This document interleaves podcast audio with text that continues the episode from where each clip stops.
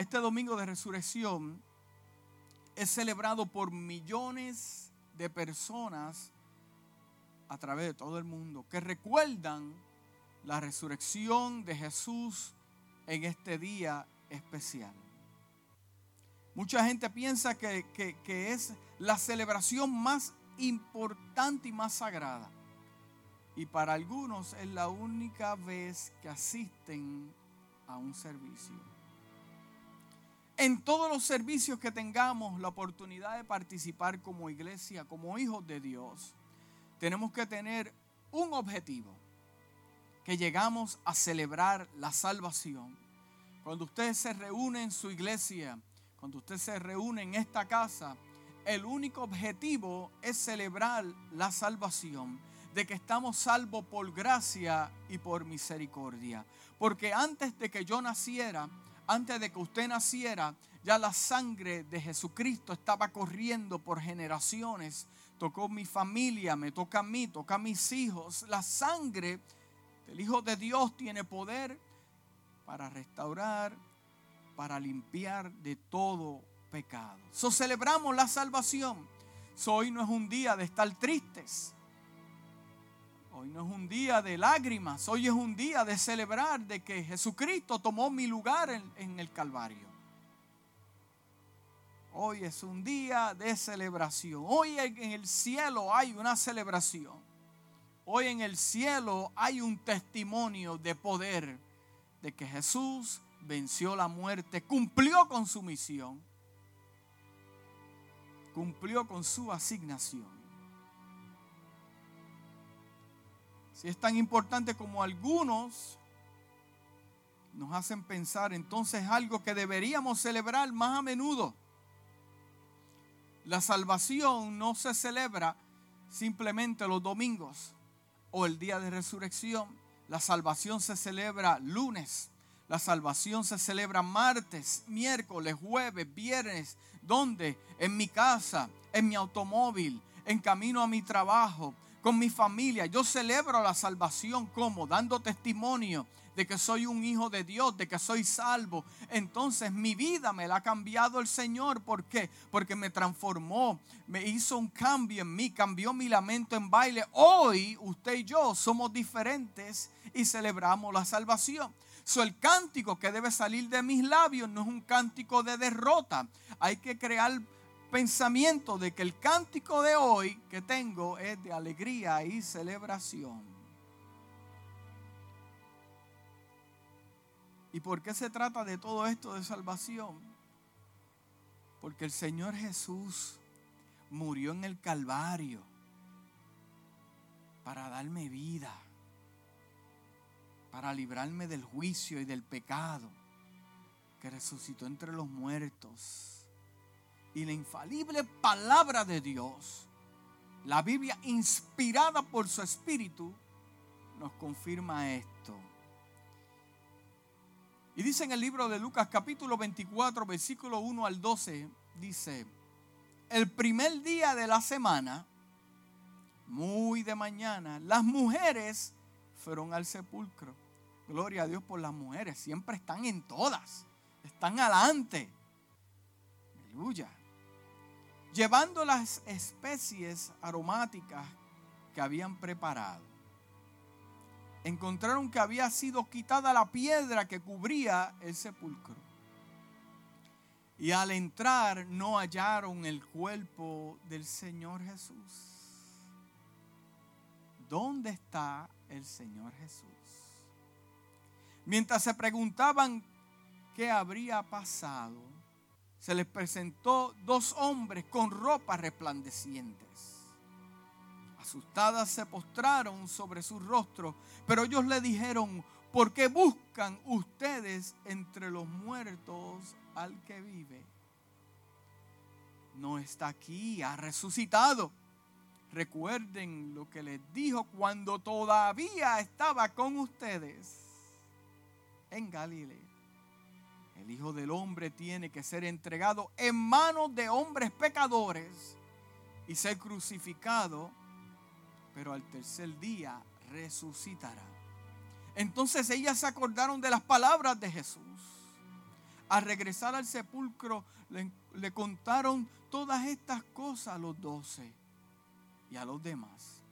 Las mujeres eran María Magdalena, Juana, María, la madre de Jacobo y las demás que la acompañaban.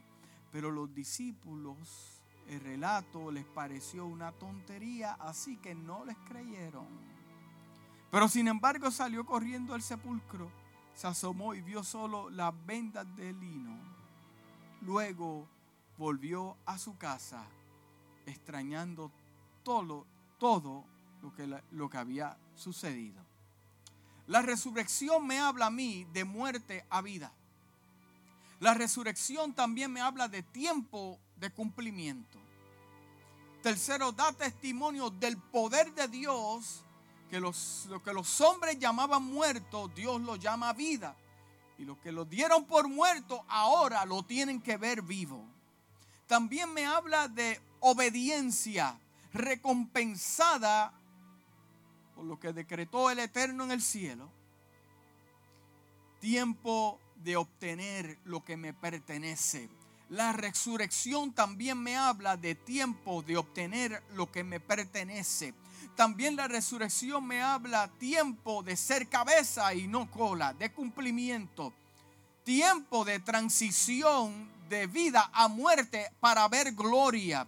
También la resurrección me habla tiempo de victoria en el libro de Juan capítulo 11 versículos 25 al 26 dice, entonces Jesús les dijo, yo soy la resurrección y la vida, el que cree en mí vivirá aunque muera, el que cree en mí vivirá aunque muera.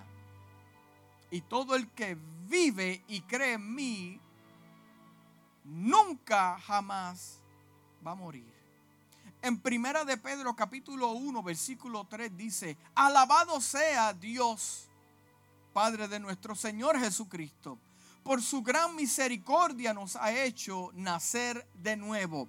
Somos una nueva criatura. Dice, mediante la resurrección de Jesucristo para que tengamos una esperanza viva. El primera de Corintios capítulo 15 versículo 21 dice, de hecho ya que la muerte vino por medio de un hombre, también por medio de un hombre viene la resurrección de los muertos. ¿Cómo se llama él? Se llama Jesús. Porque ante todo lo que transmití, dice el apóstol Pablo, a ustedes, lo que yo mismo recibí, que Cristo murió por nuestros pecados, según las escrituras que fue sepultado, que resucitó al tercer día, según las escrituras. En el libro de Filipenses capítulo 3, versículo, capítulo 3, versículo 10 dice, lo he perdido todo a fin de conocer a Cristo, al Cristo resucitado, experimentar el poder que se manifestó en su resurrección, participar de sus sufrimientos, participar de su sufrimiento. Dígale que está a su lado ahí en su hogar, participar de sus sufrimientos y llegar a ser semejante a Él en su muerte. El misterio de este versículo se encuentra en participar en sus sufrimientos y llegar a ser semejante a, a Él en su muerte el libro de Hechos, capítulo 13, versículos 20 al 21 dice, el Dios que da paz levantó de entre los muertos al gran pastor de las ovejas, a nuestro Señor Jesús por la sangre del pacto eterno. Que Él los capacite en todo lo bueno para hacer la voluntad. ¿Quién lo capacite? Que nos capacita Dios para hacer su voluntad. Y que Él por medio de Jesucristo, Dios cumpla en nosotros lo que le agrada. A Él sea la gloria por los siglos de los siglos. Hoy celebramos la resurrección. Pero no hay resurrección si no hay cruz. No hay resurrección si no hay cruz. En el libro de Filipenses capítulo 2, versículo 8 dice, y estando en la condición de hombre, se humilló a sí mismo haciéndose obediente hasta la muerte, muerte de cruz. Y lo mismo en inglés dice, se humilló y se volvió vulnerable. se humilló y se volvió vulnerable. Eligió ser revelado como hombre y fue obediente. Eligió ser revelado como hombre y fue obediente. Era un ejemplo perfecto, incluso en su muerte. La muerte de un criminal por crucifixión. Yo quiero leer este versículo otra vez. Dice, se humilló y se volvió vulnerable tenía todo el poder, pero se hizo hombre. Eligió ser revelado como hombre, revelado a nosotros la humanidad como hombre. Era un ejemplo perfecto, incluso en su muerte, la muerte de un criminal por crucifixión.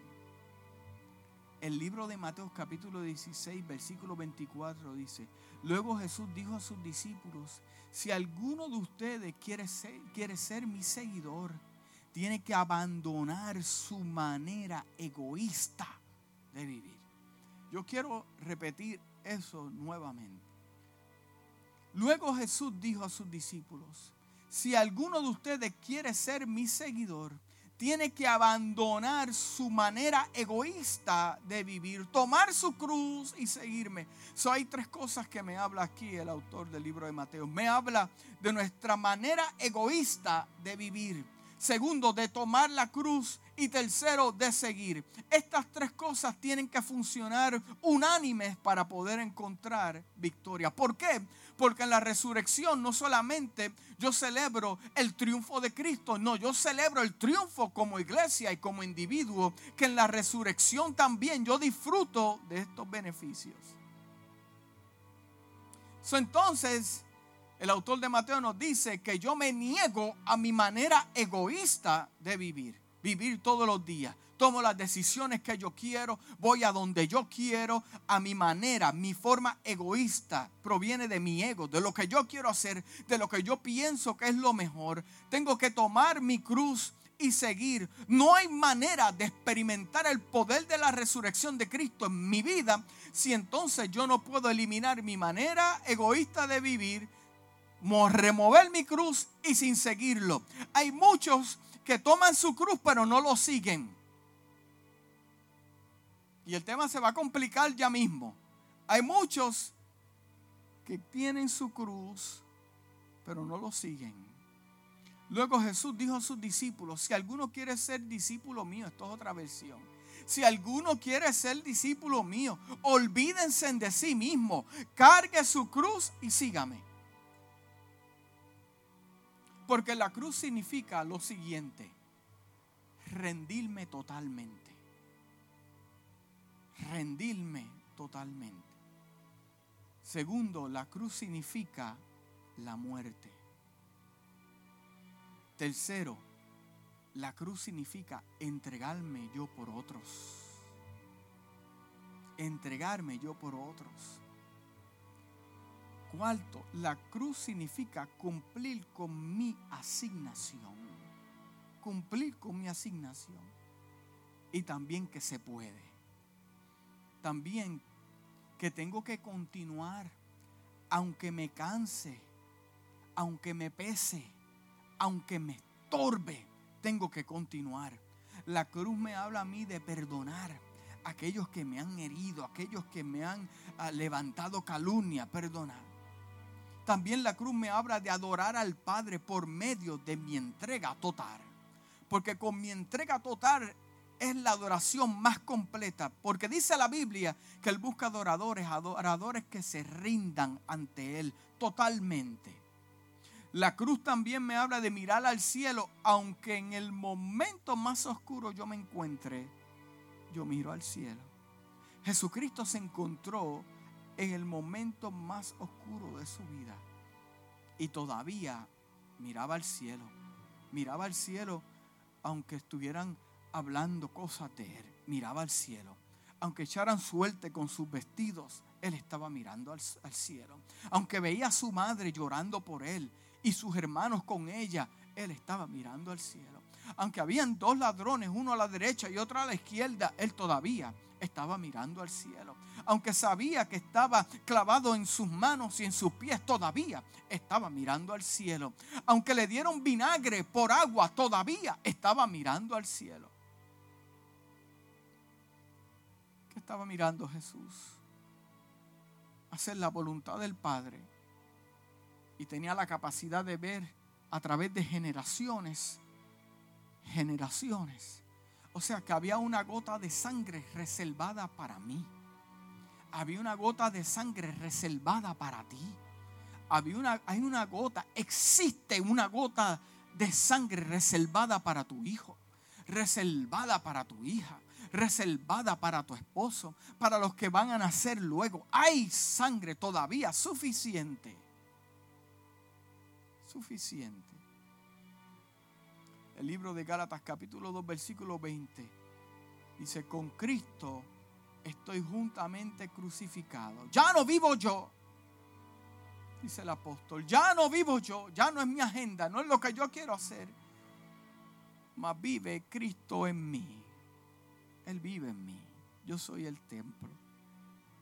Y lo que ahora vivo en la carne, en mi vida, lo vivo en la fe del Hijo de Dios el cual me amó y se entregó a sí mismo por mí. Lo mismo en la traducción Pasión dice, mi antigua identidad ha sido crucificada con el Mesías. Mi antigua identidad, mi identidad como la gente me conocía, como yo mismo me conocía. Mi identidad ha sido crucificada con el Mesías. Por eso es que mi manera pasada de vivir, mis pecados del pasado ya no me atormentan porque abogado yo tengo ante el Padre. Se llama Jesús el Cristo. Mi antigua identidad ha sido crucificado con el Mesías y ya no vive, no existe. Porque los clavos de su cruz me crucificaron con él. Y ahora la esencia de esta nueva vida ya no es mía. Ya no es mía porque el ungido vive su vida a través de mí. A través de mí. Vivimos unidos como uno. Vivimos unidos como uno. Mi nueva vida está fortalecida por la fe del Hijo de Dios, que me ama tanto, que se entregó por mí, por mí los míos.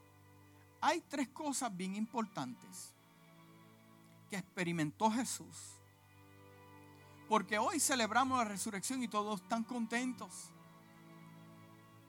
A todos nos gusta tiempos de victoria, tiempos de triunfo, que podamos ganar. ¿A quién le gusta perder? A nadie le gusta perder. Hay personas que aún perdiendo piensan que están ganando. Y a nadie le gusta perder. Todo el mundo le gusta celebrar este tiempo de alegría. ¿Por qué? Porque somos salvos. Si las trompetas llegan a sonar hoy y Cristo viene a buscar a su iglesia, amén, alegría. Somos salvos, vamos a vivir eternamente ante la presencia del Eterno. Eso es alegría, eso es fiesta. Pero la resurrección no vino si no hay una cruz. Y la cruz no vino si no hay un Getsemaní. Y lo que yo te quiero hablar corto en esta mañana es bajo el tema, no te puedes quedar en el semaní. No te puedes quedar en el semaní. Y dice el libro de Lucas capítulo 22, versículo 39 al 46, dice, Jesús salió de la ciudad y como de costumbre se dirigió al monte de los olivos. Y sus discípulos lo siguieron. Cuando llegaron al lugar les dijo, oren para que no caigan en tentación. Hay otras versiones que dice, oren para que se mantengan fuertes. Entonces se separó de ellos en una buena distancia. Se arrodilló y empezó a orar, Padre, si quieres, no me hagas beber este trago amargo. Pero no se cumpla mi voluntad, sino la tuya. Entonces se le apareció un ángel del cielo para fortalecerlo. Pero como estaba angustiado, se puso a orar con más fervor y su sudor eran como gotas de sangre que caían en la tierra. Cuando terminó de orar, volvió a los discípulos, los encontró dormidos, agotados por la tristeza. Jesús les dijo, ¿por qué están durmiendo? Levántense y oren para que no caigan en tentación. Oren para que estén fuertes. Ahora, ¿qué nos enseña el Getsemaní? Nos enseña el quebrantamiento. El Getsemaní nos enseña también completa entrega a la voluntad de Dios. Yo tengo noticias para ti en esta mañana. Dios tiene algo poderoso para tu vida. Hay cosas que están muertas que Dios le va a dar vida, las va a resucitar. momentos que pensaste que ya Dios no se acuerda de ellos. Yo tengo noticias para ti en esta mañana. Están vivos, están esperando por ti, están esperando que te decidas para que lo veas a cumplimiento. Pero tienes que pasar por ese momento difícil para que puedas experimentar victoria. O sea, todos estamos en un tipo de Getsemaní. Todos estamos en un tipo de Getsemaní. Todos aún están en la transición del Getsemaní. Y piensan que todo se acabó ahí. Piensan que todo se elimina ahí. Pero el Getsemaní también me enseña una cosa porque el Getsemaní es el principio de la cruz y la resurrección. Porque el Getsemaní me habla a mí que yo tengo que morir al yo.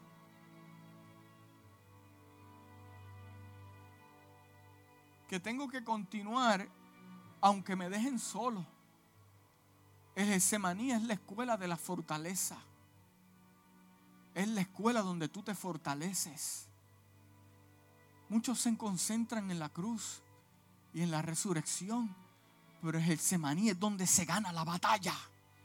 Es donde se presentan, donde el Señor, los soldados valientes y le dicen, si fuera mi voluntad yo no estuviera en este momento, pero que se haga tu voluntad. En el Getsemaní es donde se define y donde se aclara el asunto. No puede haber una cruz si no hay un Getsemaní.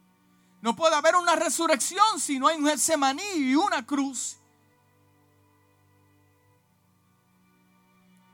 Ese maní me dice a mí que yo tengo que continuar aunque me dejen solo. Aunque caminaron muchos conmigo. Están conmigo, hay doce conmigo.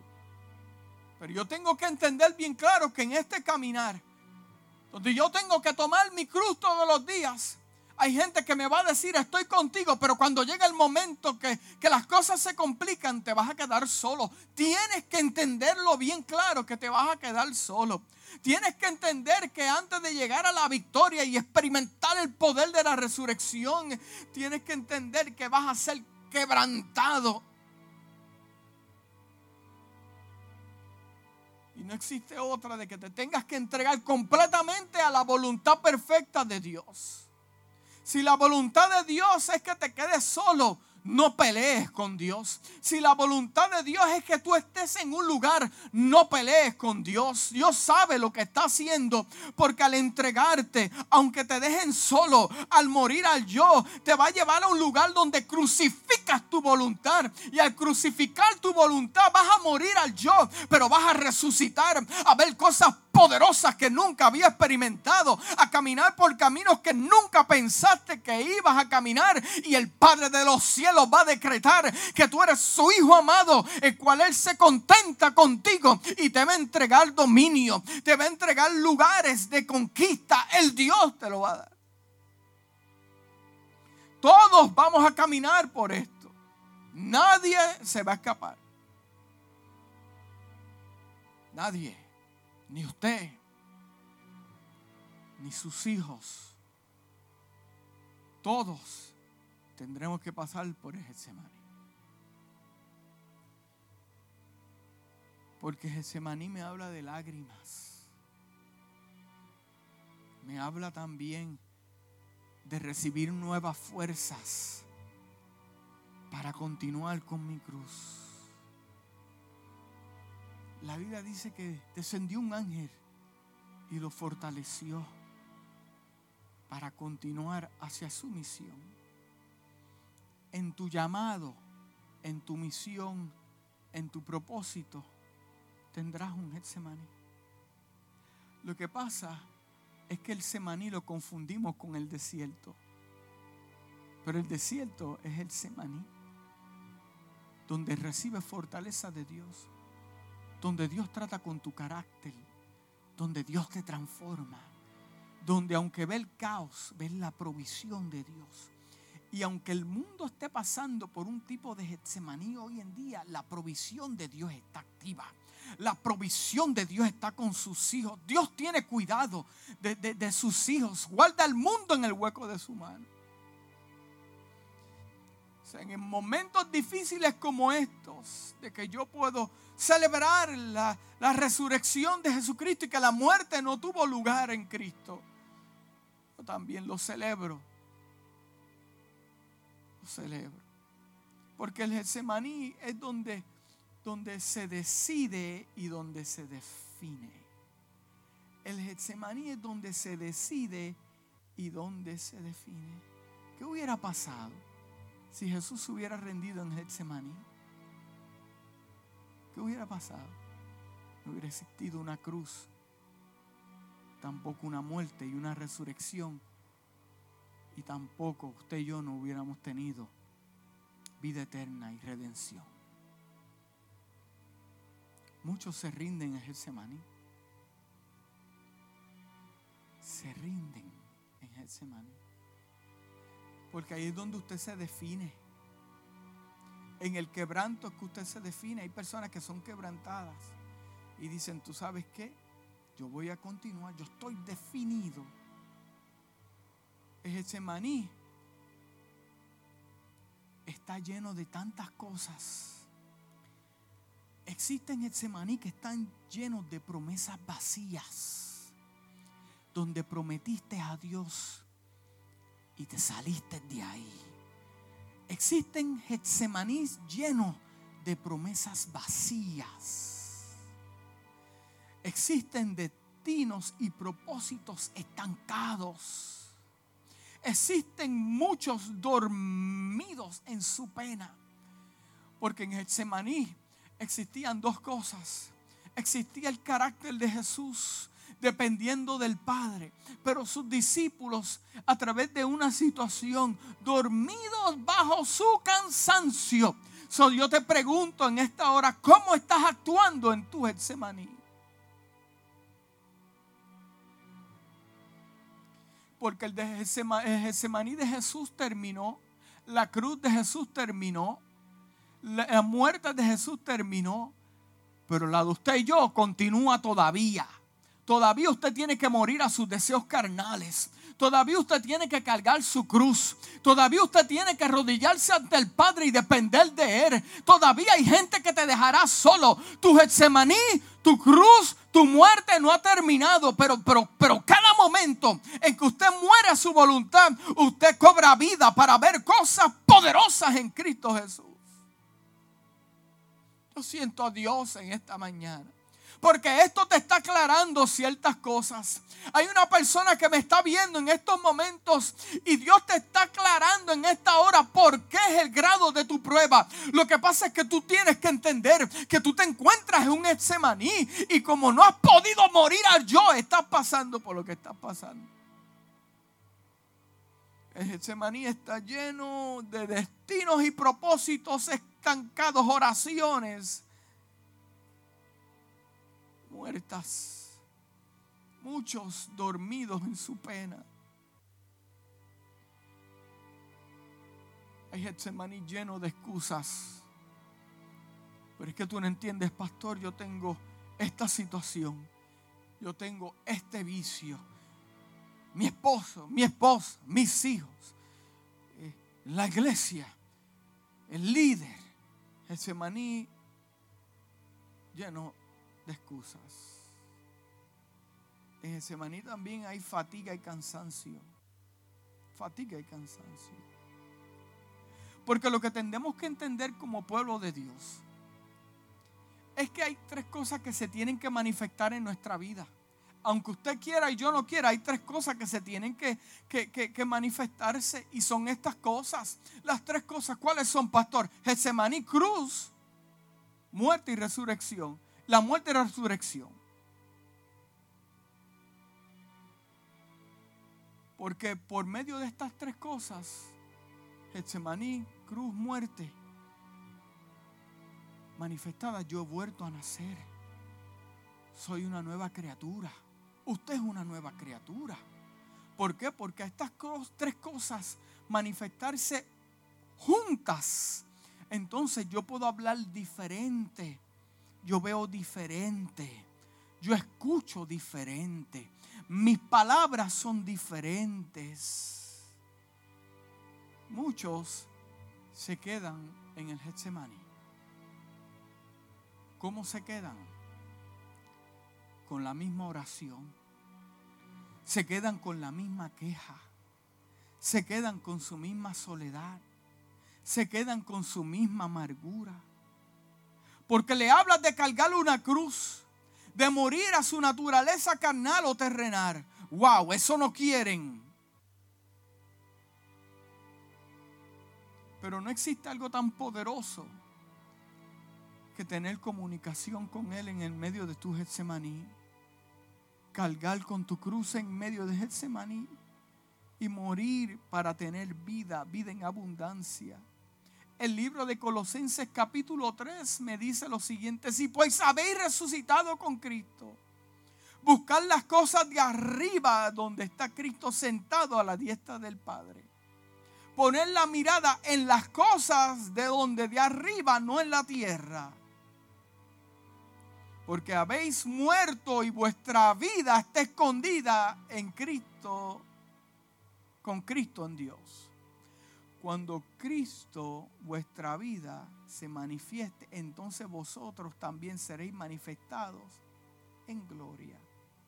Tres lugares importantes que necesitas caminar por ellos para que puedas experimentar la resurrección. Getsemaní, cruz y muerte estos tres lugares no están diseñados para matarte. Estos tres lugares no están diseñados para robarte. Pero pastor, es que tú no entiendes, tengo que soltar esto, pero tienes que vaciar tus manos para que recibas algo del cielo. No están diseñados para matarte ni para robarte. Estos tres lugares que tienes que pasar por ellos son lugares eternos. No son lugares eternos, son pasajeros. Tienen un límite. Están diseñados para darte vida en abundancia. El Getsemaní tenía su límite. La cruz tenía su límite. La muerte tenía su límite. Están diseñados para disfrutar de la victoria. Entregarte lo que te pertenece, el diseño del eterno para tu vida si quiero experimentar completamente el poder de la resurrección en mi vida, necesito un Getsemaní. Necesito una cruz y necesito morir a mi naturaleza. Muchos mueren en Getsemaní cuando el Getsemaní no fue diseñado para matarte. El Getsemaní es un lugar de transición, no de muerte, un lugar de recobrar fuerzas y movernos hacia nuestra misión. ¿Por qué te digo esto, iglesia? Amigo que me escucha, porque yo también experimento el poder de la resurrección. Cuando moría mi manera, vieja manera de vivir, ahora soy otra persona. Y la pregunta que yo le hago a cada uno de ustedes es, ¿por qué muchos mueren en el Getsemaní? Porque están, porque están estancados están en un proceso de muerte. Muchos encuentran a Jesús en una cruz. Y muchos han llegado hasta la cruz. Otros han pasado más allá de la cruz. Han llegado hasta la tumba y han experimentado el poder del Cristo resucitado. El religioso busca paz en la cruz. Pero el que quiere tener una relación con Cristo ve la cruz, la tumba vacía y al Cristo resucitado. Lo que pensaba que estaba muerto puede cobrar vida por el poder de Cristo. Tu relación cobra vida por el poder de Cristo. Las cosas que Dios te ha prometido no han muerto cobran aún más vida por el poder del Cristo resucitado. Tu cuerpo recibe sanidad por el poder del Cristo resucitado. Tu fe que ha muerto recobra vida por el poder del Cristo resucitado. Tu llamado que pensaste que había muerto recobra vida hoy por el poder del Cristo resucitado. Tu matrimonio recobra vida en el nombre del Cristo resucitado. Tus finanzas recobran vida en el nombre del Cristo resucitado. El libro de Juan capítulo 10, versículo 10 dice, el ladrón no viene más que a robar, a matar y a destruir. Yo he venido para que tengan vida y la tengan en abundancia. El ladrón vino a matarte, vino a robarte. Ese maní es parte de un plan. La cruz es parte de un plan. La muerte es parte de un plan porque vas a nacer de nuevo a otras cosas poderosas en el Señor. Vale la pena soltar. Porque celebramos que Cristo venció la muerte. Pero fue un proceso. Porque llegó ahí porque se negó a sí mismo. ¿Y qué nos enseña este tiempo, amado, que me escuchen esta mañana, que yo tengo la capacidad de obtener victoria. Pero yo tengo que aprender estas tres cosas, que caminarán conmigo en todo tiempo. Dice la misma, el mismo versículo de Juan capítulo 10, versículo 10 dice, un ladrón solo tiene una cosa en mente el ladrón solamente tiene un objetivo. Llegar a donde tú te encuentras. Robarte. Dañarte. Eliminarte. No solamente a los tuyos. A los que te rodean completamente. Tiene un objetivo en su mente. El que viene a robar viene con un objetivo en su mente. Quitarte el enemigo de las almas vino a quitarte el gozo, a robarte, a mantenerte amarrado en esa depresión. Es más, el enemigo te mantiene amarrado a un Getsemaní que se supone que hubieras pasado eso hace años. Esa cruz que estás, que estás cargando se supone que, que la hubieras soltado hace años, pero te espera otra cruz pero esa, hay una que se supone que hubiera soltado hace tiempo. Dice, el ladrón tiene una cosa en la mente. Viene a destruirte. Pero Jesús ha venido para darte todo en abundancia. Abundancia me habla más que suficiente. Abundancia me habla que, que se desborda. Y también el versículo dice, más de lo que yo esperaba, al yo hacer la voluntad de Dios, yo tengo que confesar en este altar del Señor que yo he visto cosas. Yo he visto cosas que nunca me imaginé. Yo he visto victorias ganadas que yo pensaba que era el fin de todo. Al yo ganar mi batalla en mi Getsemaní, tengo la capacidad de mirar a ese Getsemaní. Y una cosa yo puedo decir, que el Señor estuvo conmigo todo el tiempo. Porque a pesar de las lágrimas, los conflictos, Dios me fortalecía. Algunas veces me pregunto, como muchos de ustedes se preguntan, ¿cómo yo pude pasar eso? Lo pasé porque el Señor te fortalece y me estaba fortaleciendo a mí también.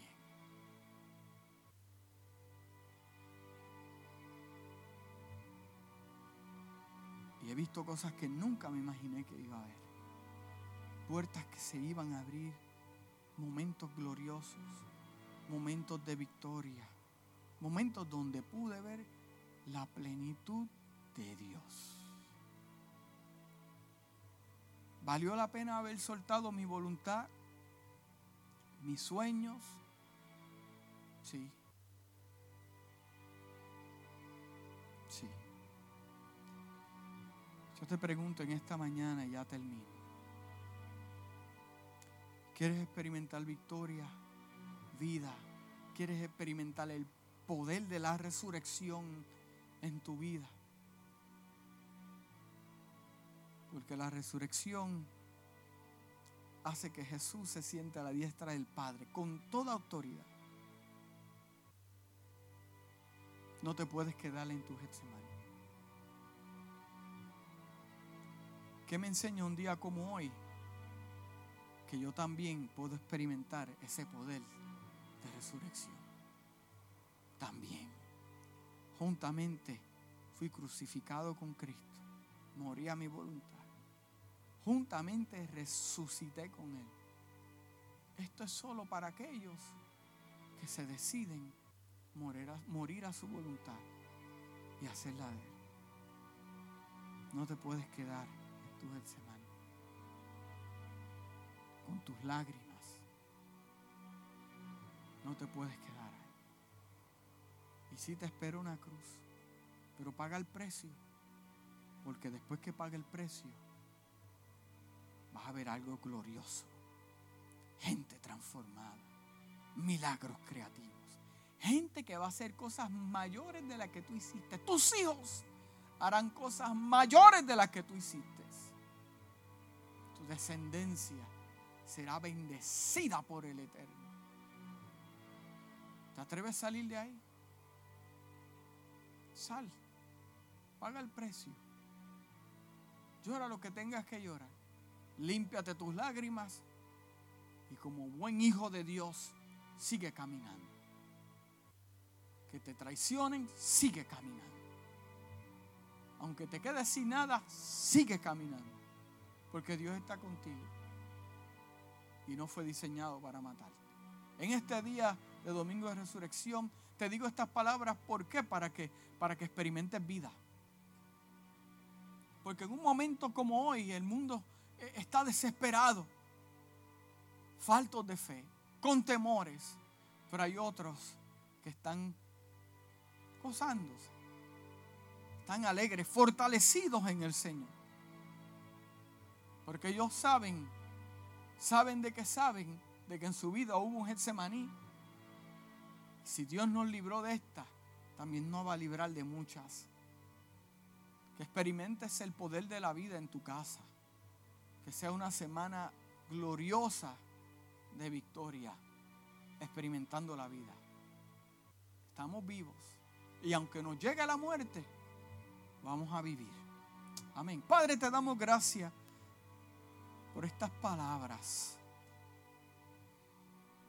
Yo sé que le hablaste a personas poderosamente y hoy en día toman la decisión de reconciliarse contigo. Hay personas que tú estás tratando con ellos desde que comenzó este asunto en el mundo.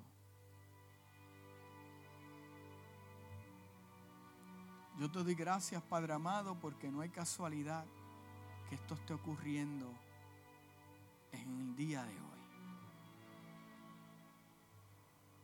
Padre, yo te pido por aquellos que sienten la necesidad de salir de su Getsemaní, de moverse, tomar victoria, tomar control de esta situación.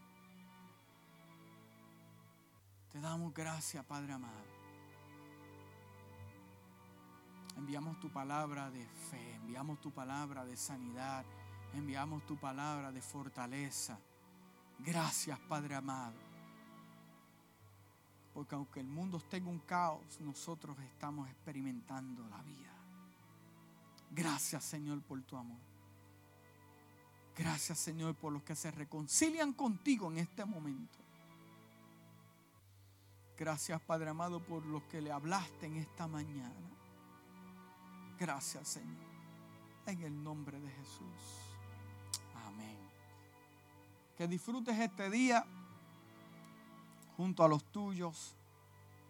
Celébralo, celébralo bien, bien grande, porque Él tomó, Jesús tomó nuestro lugar en la cruz. Qué bueno que podemos tener esa esperanza. Disfruta tu día junto a tus familiares. Ya pronto, Iglesia Nuevo Amanecer, nos veremos. Un abrazo. Estamos en victoria.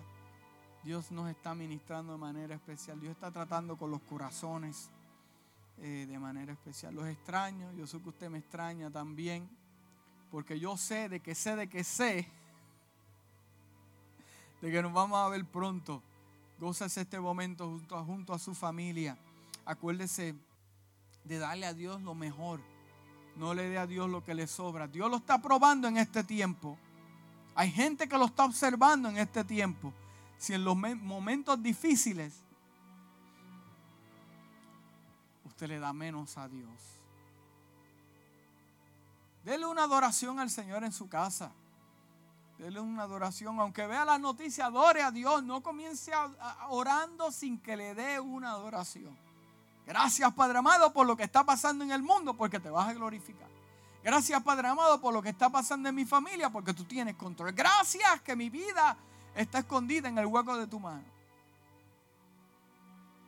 Y nos veremos pronto. Nos veremos pronto. Bendiciones, Jesús. Que disfrutes este día. Te amamos mucho. Estamos pendientes. Nos puedes escribir a través de las redes sociales. Y estamos ahí. Estamos pendientes. Nos amanecer, los amamos. Que tengas un día de victoria en el nombre de Jesús. Nos vemos el jueves a las 7 y 30 pm y el domingo a las 11 de la mañana con un mensaje poderoso de parte de Dios ya establecido en la eternidad. Bendiciones, gózate.